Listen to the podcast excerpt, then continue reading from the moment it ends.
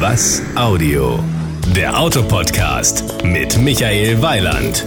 Liebe Hörer, ich sitze hier mit einem Mann, den Sie aus einer ganz anderen Zeit kennen. Wenn ich mich damals mit ihm unterhalten habe, dann habe ich gesagt, das ist mein liebster Kanadier. Das muss ich immer deswegen sagen, weil er hat so einen sehr deutschen Namen und dann wundert man sich immer, dass er so ein bisschen kanadisch spricht, so diesen amerikanischen Akzent hat.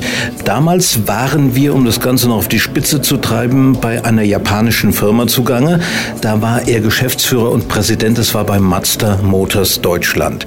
Nun verkauft er keine Autos mehr, er war ja damals quasi der Chefverkäufer, sondern er redet eigentlich darüber, was diese Autos wert sind oder wert sein können. Stichwort Eurotax Schwacke. Michael Bergmann sitzt mir gegenüber und wir haben uns heute zusammengefunden in einer Pressekonferenz. Da hieß es Ruhe vor dem Sturm, die deutsche Automobilindustrie nach der Abwrackprämie. Das ist alles eine sehr zweischneidige Sache, richtig? Zweischneidig im Sinne von, also der Abwrackprämie hat, äh, hat äh, den Automarkt richtig belebt. Ähm, und äh, was wir gesehen haben, ist, wir haben einen richtigen Boom äh, erlebt im Neuwagen- und Jahreswagenbereich ähm, ähm, ge ge gehabt oder im Markt gehabt. Ähm, aber nach diesem Boom kommt natürlich dann, oder nach diesem Fire kommt den Kater.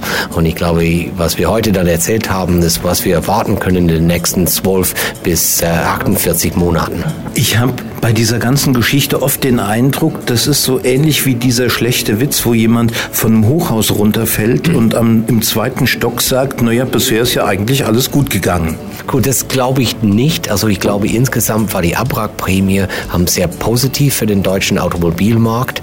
Ähm, aber natürlich nach, nach diesem Höhepunkt werden wir ähm, eine Nachfrage im nächsten Jahr nicht so erleben wie in diesem Jahr. Aber ich glaube insgesamt haben wir die, die Autos, also neue Autos ähm, auf der Straße bekommen. Wir haben dann viele alten Autos, die vielleicht von der Umweltfreundlichkeit und von Sicherheit nicht so äh, top waren, jetzt ersetzt mit neuen Autos. Und wir haben dann die Industrie oder das, das Thema Auto wieder populär gemacht und äh, weg von dem Buhmann, von dem Auto, aber jetzt zu das Auto, dass man stolz sein kann, dass man ein neues Auto gekauft hat. Die berühmte Zahl ist ja eigentlich 2500. Sie sagen allerdings eher 7600. Wie kommen Sie auf diese Zahl?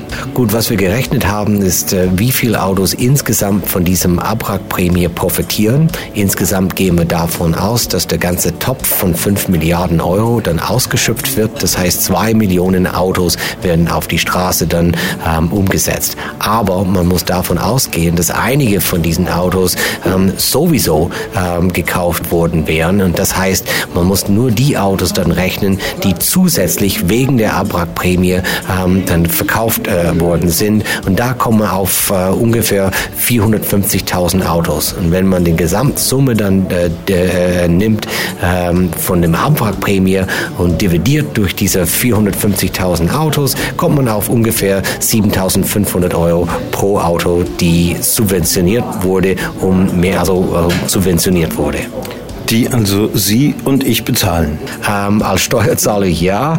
Und äh, man muss auch dann mit berücksichtigen, und das habe ich nicht in meiner Kalkulation, dass die Mehrwertsteuer dann auch damit dann einfließt. Also das muss man dann auch dagegen rechnen. Aber insgesamt ähm, haben wir als Steuerzahler natürlich die 5 Milliarden dann Euro zu zahlen, weil das ein Teil von dieser Abwrackprämie war. Ähm, aber dadurch haben wir den Automobilmarkt wieder belebt und wir konnten dann zusätzliche Autos auf die Straße bringen. Was mir auffällt, ist, wenn man zurzeit versucht, einen Termin bei einem Autohändler zu bekommen, das ist ja ungefähr so wie der Termin bei einem Orthopäden in drei Monaten oder so. Gut, ich glaube, das wird sich ändern. Ich glaube, wie ich gesagt habe, so diese Abwrackprämie ähm, Hype äh, endet bis Ende, also geht, läuft bis Ende dieses Jahres. Und ich glaube, nächstes Jahr werden Sie dann ganz locker einen Termin bei Ihrem äh, lokalen Händler bekommen.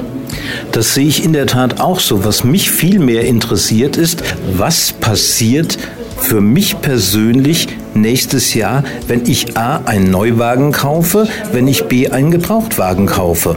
Gut, ich glaube, bei den Neuwagen können Sie davon ausgehen, dass viele Marken ähm, äh, Interesse haben werden, also ihre Autos noch zu verkaufen. Und das heißt, Sie können davon ausgehen, dass Sie auch dann in einer relativen, äh, eine, also relativ hohe dann Rabatte dann äh, bekommen könnten.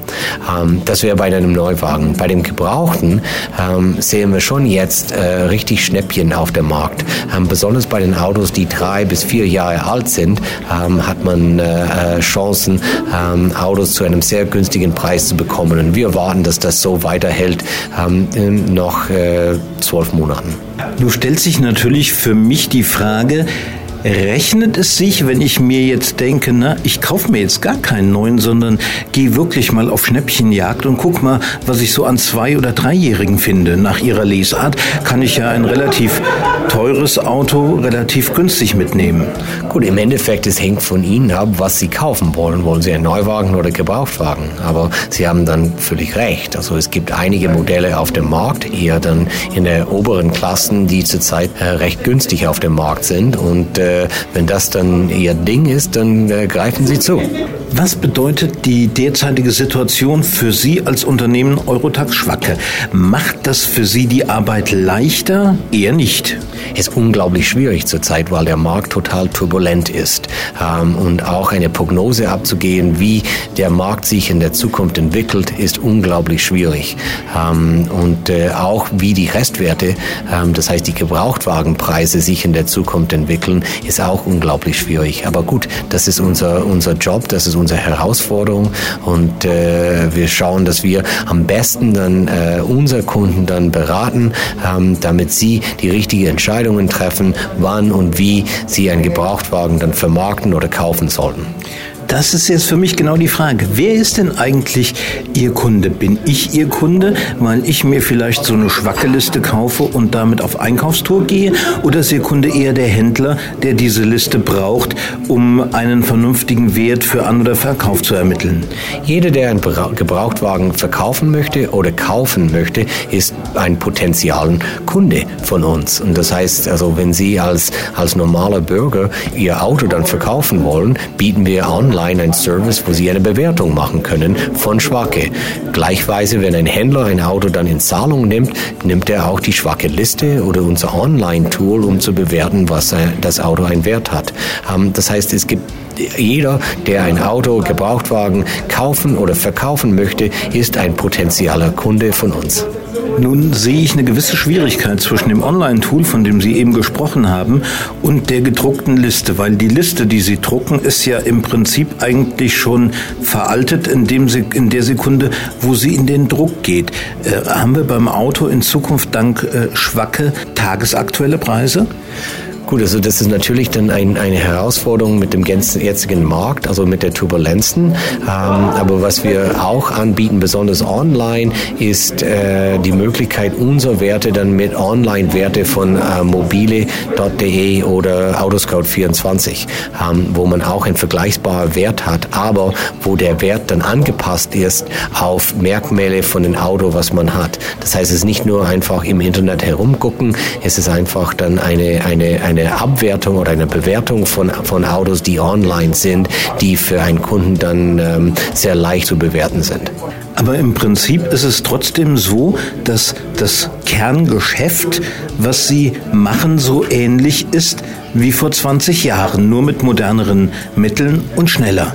Gut, also das ist es. Also, also wir, wir bewerten dann Gebrauchtwagen. Jetzt benutzen wir dann nicht nur Gespräche mit Händlern, aber wir haben dann Informationen von ähm, Online-Börsen, von echte Transaktionspreisen von Herstellern, von Leasingfirmen und wir, wir mischen das in einem Topf und wir können sehr schnell, eigentlich tagesaktuell, äh, Bewertungen machen, wie die Preise von den Gebrauchtwagen dann äh, sich entwickelt haben.